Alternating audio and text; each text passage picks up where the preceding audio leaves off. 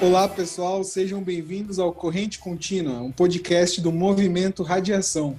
Eu sou Gabriel Soares e comigo estão Henrique Tavares. E aí, Henrique? Fala, galera. Beleza? Beleza, Gabriel? E Tom Nunes. Fala, galera. Tudo bem? E aí, Henrique? E aí, Gabriel? Beleza? Beleza. Bom, nesses últimos dias aí pipocaram nas redes fotos de pessoas com gênero trocado, inclusive conhecidos nossos aí, velhinhos, pessoas que. Intervenção rápida. Everton, você ficou uma gracinha, hein? Não, que, que conste dos autos que aquilo era de foro íntimo, ok? Não sei como foi parar no seu celular. Nem. É, foi um hacker. É, deve ter sido. hacker, deve ter sido um hacker russo. Roubo de dados, isso aí. Deve ter sido. Eu fui a primeira vítima, porque nem publicar eu publiquei. E, e esse negócio é legal para dar risada, mas não tem almoço grátis, né? O que, que a gente oferece em troca disso, Henrique? Então, cara, é, foi uma brincadeira aí, mas a gente teve algumas reportagens aí e circulou bastante no WhatsApp de, no meio dessa onda das fotos de gêneros trocados, das fotos de pessoas simulando idade mais avançada e tudo mais. É, a gente teve notícias correndo sobre roubo de dados, né? Roubo de dados, tráfego ilegal de dados. E isso, segundo as notícias, segundo as reportagens, com a política de privacidade do FaceApp, né? Desse aplicativo, que ali você, você permitia esse tráfego desses dados, né? Ô Tom, como que as empresas fazem para fazer esse uso, né? Como que a inteligência artificial delas atua para isso? Cara, de diversas maneiras.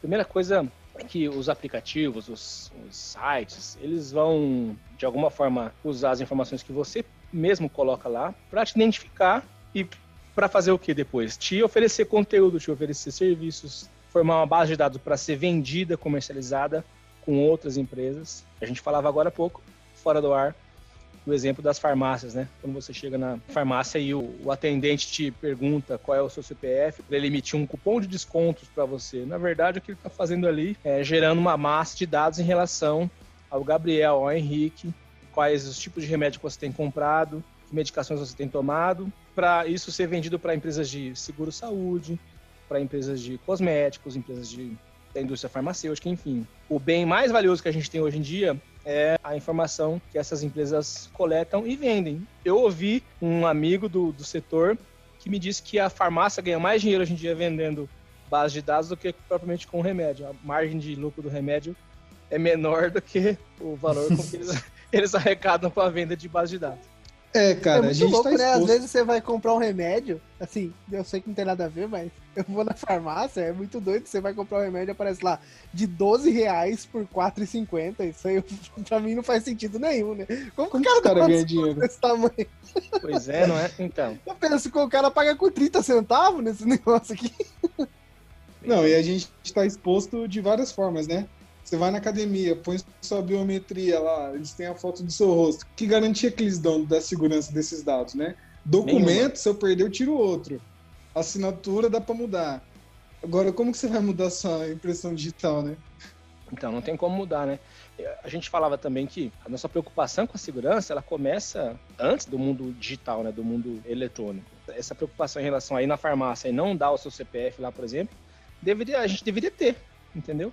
Então a gente se preocupa uhum. muito com o que está no digital, até por conta das inúmeras teorias da conspiração que a gente ouve tanto, né, e lê tanto a respeito.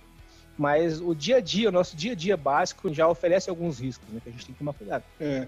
E Henrique, na esfera pessoal a gente tem essas questões, né? Mas escalando para as empresas, como é que a segurança de dados é importante? Como é que ela afeta eles?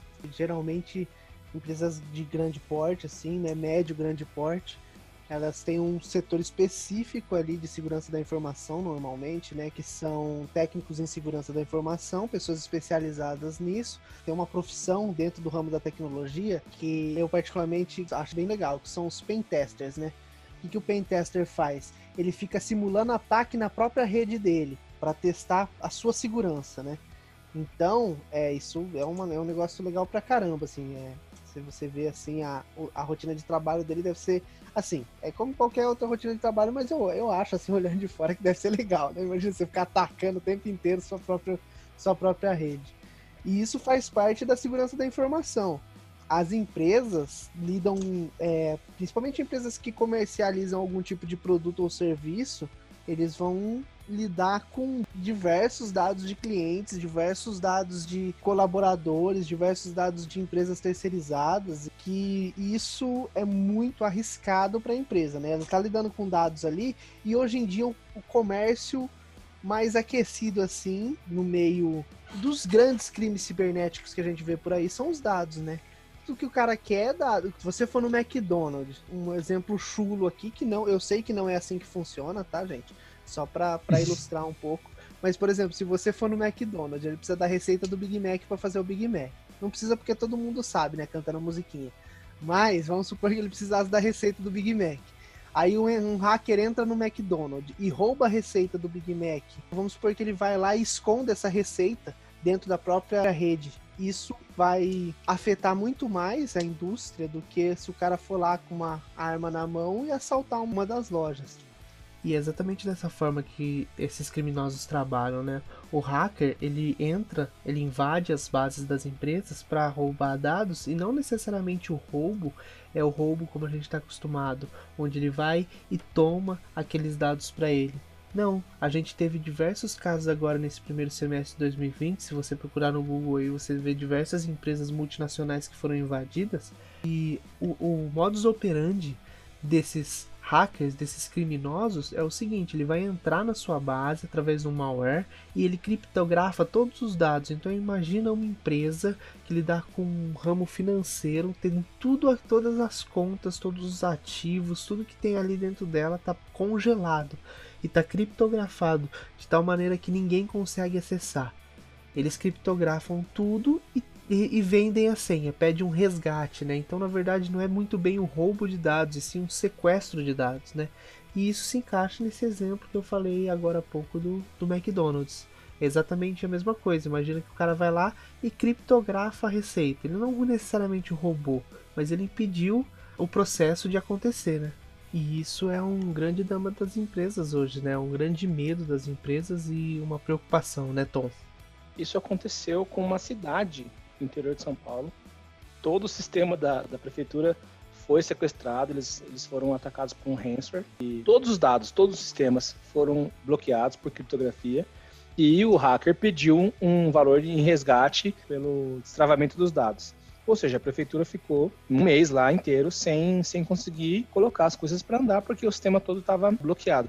Sem dúvida, a informação é o bem mais precioso que as empresas têm se, enquanto pessoa física, né, a informação a seu respeito, a meu respeito, é valiosa, imagina a massa de dados que eles possuem em relação a clientes, fornecedores, parceiros. O Henrique estava falando dos times que fazem os pentests, né? As empresas hoje têm, têm os blue teams e os red teams. São é, times de segurança que simulam ataque e simulam defesa. Né? Então, um time, o red team, simula os ataques para tentar invadir sistemas, aplicativos, rede.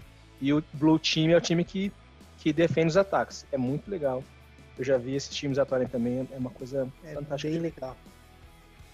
Ô, Tom, além da, desses comentários a respeito da atuação dos dados e da segurança de dados em empresas, a gente tem que falar também com relação aos países, né? E como essas interferências de dados afetam a política até dos países. A gente estava comentando sobre o Snowden né, e outros casos que levaram à tona algumas irregularidades no uso das informações das pessoas e a gente fica preocupado com relação à nossa segurança, né, como cidadãos, né? É, através das redes sociais, a gente viu eleições serem contaminadas, tirando um pouco da teoria da conspiração, que eu tenho muito cuidado em falar a respeito.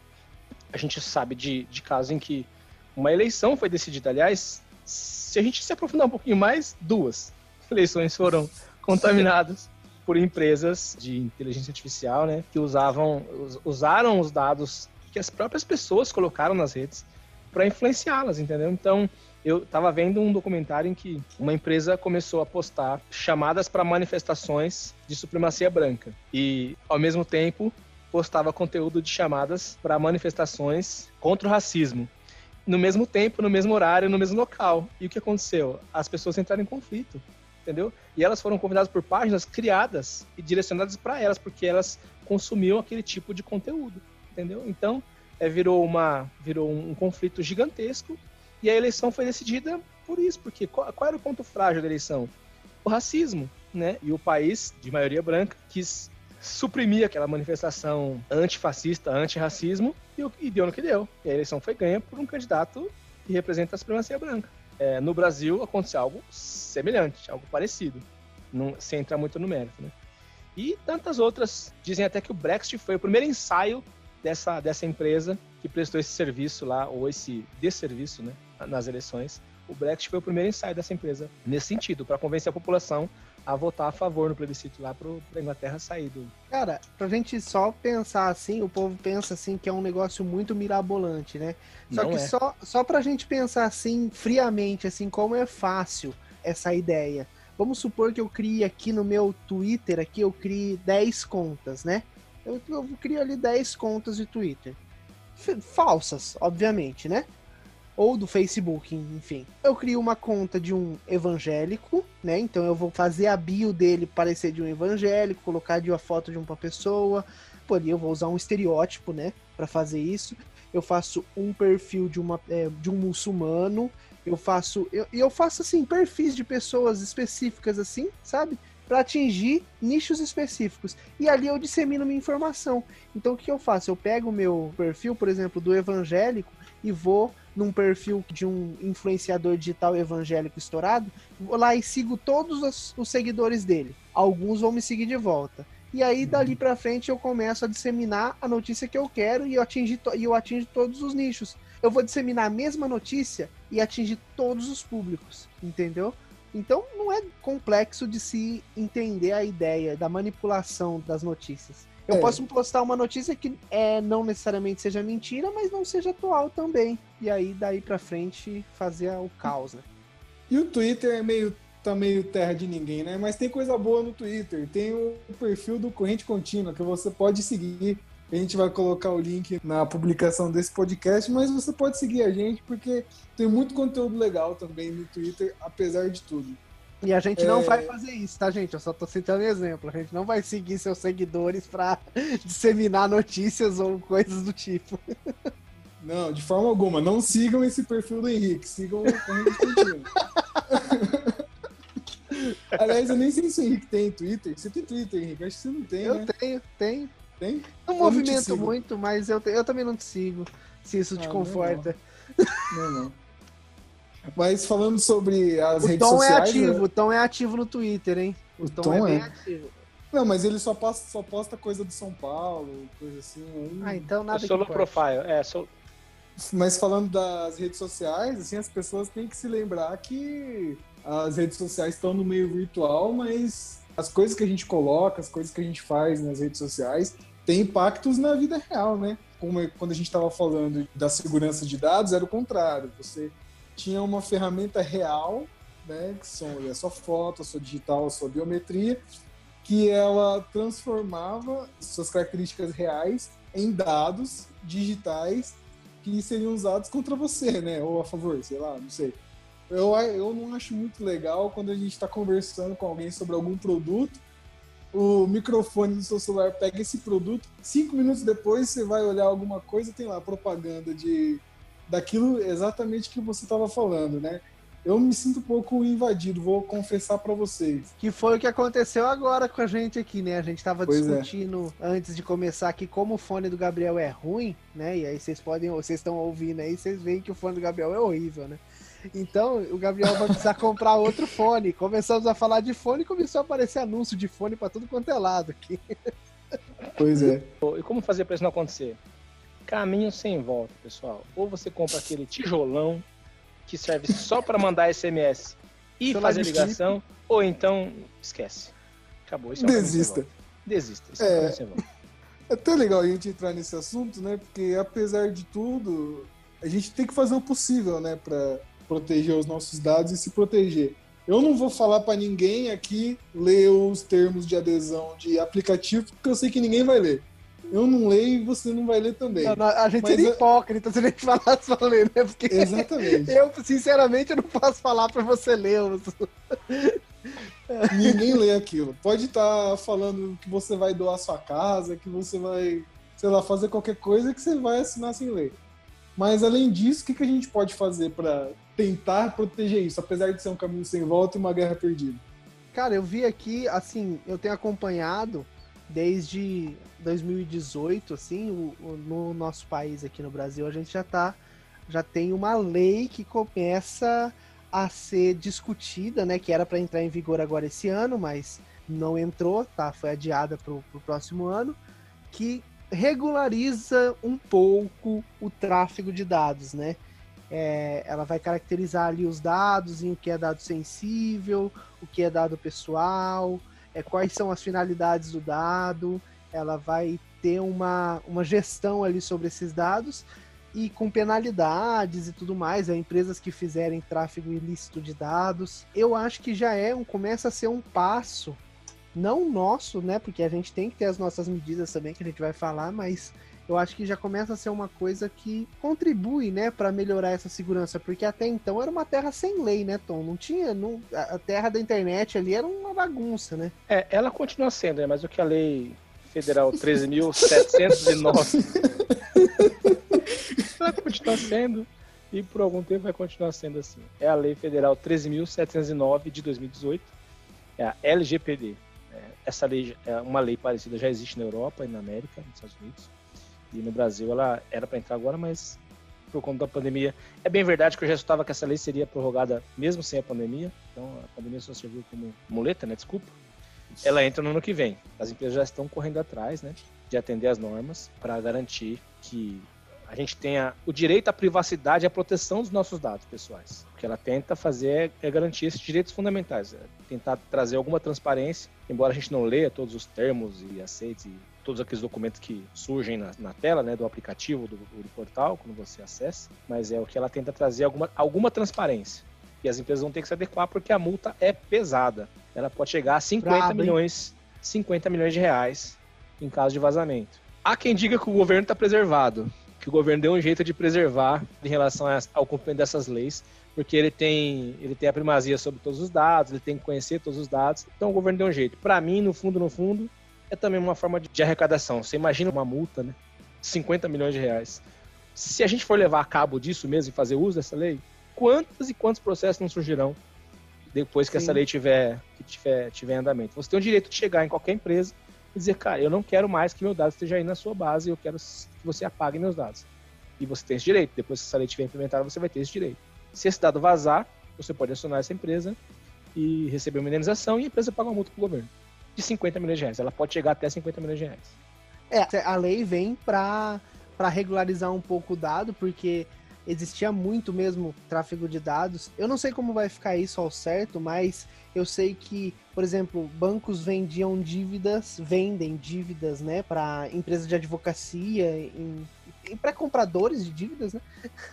Eles Sim. vendem a dívida e quando você tá devendo lá 500 dias pro banco, o cara que vai te ligar lá com o DDD 067 lá ou do, da Califórnia, do ou uma ligação da Califórnia, ele não é o banco, né? É, é, um cara que já comprou sua dívida ali e ele tá. Até onde eu tinha lido, eu não sei se isso foi alterado já. Só que isso entraria, por exemplo, na lei. É, ele não poderia, na comercialização dessa dívida, não que a dívida não poderia ser comercializada. Só que os seus dados não poderiam entrar nessa negociação. Então, algo, algo nesse tipo aí vai regulamentar um pouco mais, assim, vai ajudar, mas não vai resolver, porque tem que começar da gente ter a nossa segurança com os nossos dados, né? Da gente cuidar do que é nosso. É, já é alguma coisa, né? Mas eu vou ter que botar adesivo na webcam aqui do, do Cara, notebook. Cê... Cara, é, é Deveria estar fazendo. É, é, uma coisa bem abrangente. A lei, por exemplo, ela, ela, as empresas vão ter que ter a garantia de que se, se você processa o dado, né, dado pessoal, você repassa esse dado, mesmo sem identificação. O, o que identifica o Gabriel, né, no, na base de dados? É o Gabriel, data de nascimento XPTO, é, cidade de Campinas, é, CPF número tal, RG número tal. Se esse dado é fornecido para outro, outro processador de dados, o, o outro, a outra empresa que também vai fazer uso dos dados, tem que também garantir que esse dado não vaze e que esse dado seja preservado de modo que o Gabriel não seja identificado. Então, isso vai, isso vai mexer com as estruturas da, da, da, maneira como as empresas se relacionam e trafegam os dados. Não quer dizer que vai estar tudo garantido e que as empresas vão conseguir colocar tudo isso de uma hora para outra para valer. Até porque, como a gente disse no começo do podcast, a informação é o bem mais valioso que a gente tem hoje. Entendeu? Então, abrir mão desse valor, eu sinceramente sou muito cético em relação a, a, a como essa, essa lei vai, vai, vai garantir de fato que o dado não seja vazado ou que o dado não seja comercializado de forma irregular. E aí? E o adesivo na webcam? E como é que a gente tenta se proteger pessoalmente disso, Henrique? Eu tenho que navegar em guia anônima, é, instalar antivírus, como é que faz? Cara, a gente fala banalizando um pouco, mas são, são métodos de segurança, métodos contraceptivos. são métodos de segurança válidos. Você não vai parir um vírus ali na sua máquina, né?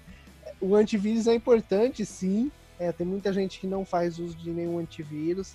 Existem antivírus gratuitos aí para quem não, não pode comprar. É claro, se você puder comprar um antivírus, cara, se você foi lá, comprou uma máquina, gastou, sei lá, 3 mil reais numa máquina, gasta 150 reais no antivírus para pôr um antivírus bom né? A gente tem antivírus grátis, mas os antivírus pagos trazem uma proteção melhor, né? Eles são estruturados de uma forma mais, mais interessante. Então, vale a pena. É uma coisa vale a pena, porque, cara, dependendo, tem vírus que pode fazer você perder a máquina, assim. Aí eu nem falo tanto vírus de tráfego de dados, mas vírus bestas, assim, né? Eu lembro que há, há muitos anos atrás a gente ouvia falar bastante do cavalo de Troia, né? Peguei um cavalo de Troia e, e existe ainda, tá, gente? Eu, o link com surpresinha ali, existe mais do que você imagina. Às vezes sua máquina tá lenta, você vai ver lá seu processador tá topando lá, tá no máximo. O que que tá acontecendo? Você tá só com o Google Chrome aberto ou com o Internet Explorer. Embora eu acho que ninguém usa Internet Explorer. Mas você tá só com, só com o navegador aberto. Tá sendo descontinuado. Assim nem o Tom que é da velha aqui, guarda usa. Aqui, aqui já mudou. Já teve atualização, já mudou o símbolozinho ali. Ah, você tá tem usando... até outro nome, eu acho. Você tá usando o Edge, então? É o Edge. É. o novo Edge é muito bom. Então, cara, é importante o antivírus. Guia anônima. Eu, eu navego com guia anônima, particularmente, na maior parte do, do tempo, porque a guia anônima ali, ela não vai reter cookies da sua navegação, né? Que é o seu rastro por onde você passa, não vai resolver, tá, gente? Mas vai melhorar aquele monte de propaganda que fica na tela do seu Facebook lá. Você pesquisou lá. Ah, eu tô, tô à toa, pesquisei um suporte para celular de colocar na janela do quarto. Coisas idiotas que a gente pesquisa. E depois disso a sua vida virou de cabeça para baixo, porque tudo que você olha, todas as páginas te oferecem um suporte de celular. Então, ajuda nisso, né? Tem outras formas também, né, Tom? Que, que também servem para. É, se a gente tá falando, estiver falando de um notebook, um desktop, né? Você está usando o seu computador para fazer navegação, enfim, compras. É, garanta que o sistema operacional esteja, esteja, sempre atualizado, né? Com as atualizações de segurança, principalmente. Tem gente que não liga muito para isso, né? Saíram as atualizações? Faça. Ter o antivírus é importante, mas mantê-lo atualizado também. Deixa sempre na, na, última versão disponível das vacinas, né? Atualizar os aplicativos. Vocês lembram de, de, uma, de uma falha que aconteceu no meio de março ou abril em relação a um aplicativo de videoconferências? Foi descoberta uma vulnerabilidade, né, onde os, os, os bandidos conseguiam invadir as reuniões. É, o que, que a empresa fez? Rapidamente ela lançou uma correção do aplicativo e disponibilizou. Então você, ao, ao abrir o aplicativo, ele já no seu computador ou no, no, no smartphone, ele já avisava, olha, tem uma atualização de segurança aqui, faça. Então, mantenha os aplicativos também atualizados. Tem a galera que não liga para a atualização do Windows ou do sistema operacional, macOS, Linux, enfim. E tem a galera que não liga para o resto, né? Atualizar o Office ou a sua suite aí de produção de texto, enfim. É, mantenha tudo atualizado. Isso é importante também para você conseguir mitigar o risco de ser, de ser invadido. Toma muito cuidado com os links que você recebe saber se eles são confiáveis. Uma dica importante, a gente estava falando de browser agora, não é? Observar se na, na barra de endereço ali do, do seu navegador, da sua preferência, Se o endereço começa com HTTPS, é um indicativo de que o site é seguro, tem um cadeadinho ali, geralmente um escudozinho verde, né? Isso é um indicativo de que o site é seguro. Não sair clicando, não usar cartão de, de crédito nos, nos sites que você não conhece. A maioria dos bancos já dão uma versão de cartão online exclusivo para aquela transação. Você pode gerar um cartão online só para aquela transação e comprar com aquilo. Se aquele cartão vazar, não tem problema, porque aquele cartão só serviu para aquela transação. Você não corre o risco de ter o seu cartão utilizado em outras em, em fraudes, não é? E outra coisa também, procurar não armazenar. A maioria dos sites de compra te oferecem aquele benefício, aquela vantagem de armazenar os dados do cartão para compras futuras. Não faça é vantagem para eles, né? Vantagem para eles. Mas se a base de dados daquele site, daquela loja que está te vendendo, vazar, estarão lá todos os seus dados, suas senhas. Peraí que eu tô tirando meu cartão do mercado Meu cartão de crédito. meu cartão de crédito. Vai estar tá lá, ou seja, você caminhou metade do trabalho pro, pro bandido conseguir fraudar e fazer boas compras no seu cartão de crédito. Prontinho, Tom, já tirei. Meu cartão de crédito muito. não tá mais salvo no Mercado Livre. Muito bem, muito bem, Henrique, muito bem. Parabéns, Henrique. Já é um primeiro passo aí. Beleza. Bom, é isso aí, né, gente? Enquanto a revolução das máquinas não chega, a gente vai se virando, né? Ah, elas não chegaram? É, eu, eu, eu, não, eu, eu, eu não sei se não chegaram, não, né? É, elas estão elas aí já. Acho que elas estão comendo pelas beiradas e quando a gente menos esperar. É, a Skynet é, vai invadir tudo, cara. É Skynet, é robô cachorro, é Black Mirror mesmo. cara, é, totalmente. Ah, ver o celular também, né? A gente falou bastante de desktop, mas a maior, hoje em dia, né, no, eu acho que 70% do tempo que as pessoas passam navegando na internet, não trabalhando efetivamente, é no celular, se não for maior, né? É, também as mesmas, as mesmas medidas de segurança dicas. são válidas. Aplicativo, vai baixar aplicativo, vê lá, vê se o aplicativo tem, vê a opinião de quem baixou lá, separa umas 5, 6 ali, na opinião de quem fez o download do aplicativo, vê ali se tem algum, alguma falha de segurança, se tem alguma coisa, alguma, alguma, descri, alguma descrição de algum problema. É, vale a pena baixar aplicativos de sites de fornecedores confiáveis. Sempre procurar informação do que você está fazendo, do que você está do que você está comprando, do que você está consumindo ali na, na internet, seja ela na mobile ou desktop. Beleza, pessoal, vamos caminhar para o final. Lembre-se de seguir as nossas redes sociais, no Twitter, nós somos Corrente Contínua. Temos também no Instagram do Mova-se. Todos os links estarão na descrição da publicação. Dando um recadinho também que amanhã a gente vai continuar com as transmissões ao vivo dos encontros no Movimento Radiação. A gente está conversando sobre o novo normal. Ele chegou e você precisa encarar. E o tema de amanhã é: é preciso ter esperança. Fiquem ligados. Valeu, Henrique. Até semana que vem. Valeu, Dani. Abraço. Valeu, pessoal. Valeu, Henrique. Valeu, Gabriel. Tchau, pessoal. Tchau, tchau.